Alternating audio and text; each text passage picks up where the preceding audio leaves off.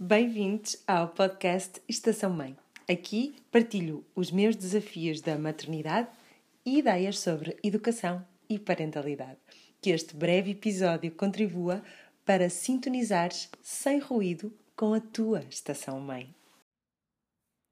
Sou totalmente a favor de uma educação que se sustenta no apoio e incentivo das crianças. Sou defensora da necessidade imperiosa de as fazermos sentirem-se amadas, dos abraços, afeto e de colocarmos o foco na autoestima como caminho para se sentirem bem com elas próprias.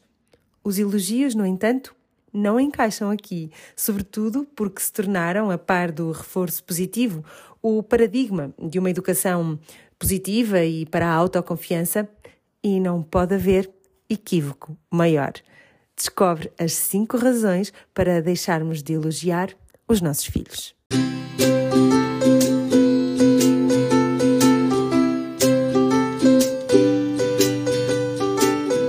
O pedagogo Alfie Kohn deixa-nos cinco reflexões muito interessantes que nos fazem repensar a tão pouca utilidade e até a existência de algum benefício nos, dos elogios.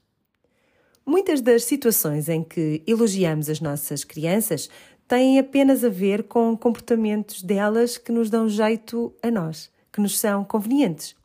Elogiamos mais facilmente as atitudes que nos beneficiam até mais a nós do que a eles. Por isso, quando isso acontece, não é educação, é manipulação.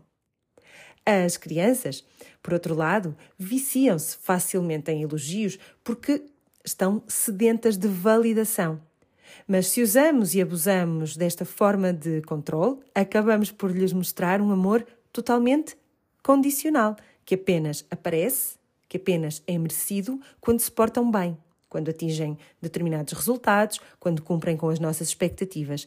E isto torna a, a criança dependente da avaliação dos outros para se sentir bem, dependente do que consegue fazer, ter, alcançar para estar bem o que é exatamente o oposto de desenvolvermos a resiliência e a confiança ao longo da vida. Se a criança aprende que é do exterior que vem a aprovação e a avaliação, deixa de ter muito do seu próprio espírito crítico, deixa de estar em contacto com as suas ideias e o seu próprio julgamento sobre determinada situação. Perde também criatividade e deixa de arriscar. Perde a autenticidade e também autoestima. Quando elogiamos, avaliamos. Mesmo que seja uma avaliação positiva, não deixa de ser uma avaliação. E não é isso que os nossos filhos procuram em nós. Procuram ser vistos, procuram ser reconhecidos, ser encontrados. Na maioria das vezes, um ah, que bonito ou muito bem é o fim da conversa. Se nos habituarmos a trocar isso por perguntas, Conta-me como é que fizeste, de onde é que tiveste a ideia, porque é que quiseste fazer, como é que te sentiste, tu estás contente com o resultado. Isto mostra interesse, mostra curiosidade, sem qualquer julgamento e torna-se o início de uma boa conversa.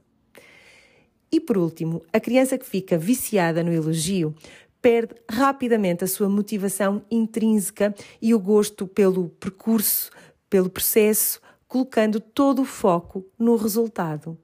A motivação extrínseca, que se consegue também com castigos e recompensas, tem, no entanto, pernas curtas e nunca ajudará a construir uma boa autoestima ou um forte autoconhecimento. Ao elogiar sistematicamente, como que criamos uma barreira entre o, o eu autêntico que a criança é, as mil coisas únicas e originais que ela terá para nos mostrar, a sua coragem e naturalidade em revelar quem é. Calamos um pouco a sua voz e estamos como que a dizer-lhe: sê o que os outros acham. Bem, adapta-te para seres amada. A criança perde a motivação interior que vem de expressar os seus talentos naturais, que vem de fazer o que lhe dá prazer, da sua curiosidade e do seu brio naturais.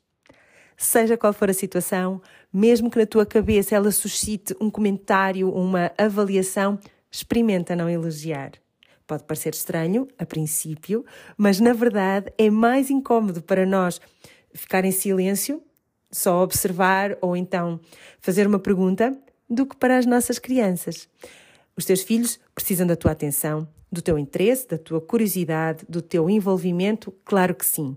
Não precisam do teu julgamento, rótulo ou avaliação constante. Se as nossas crianças estão muito habituadas ao elogio e a receber reforço positivo, é natural que sintam a mudança e que a expressem. Então agora não dizes nada, não dizes que está bonito, mas isso não quer dizer que, na verdade, não se passem a sentir muito melhor com uma mãe ou pai que, acima de tudo, lhes permite serem quem são, a cada momento. E, sobretudo, a sua autoestima e confiança natural nelas próprias, na vida, vão crescer imenso. Palavra de mindfulness.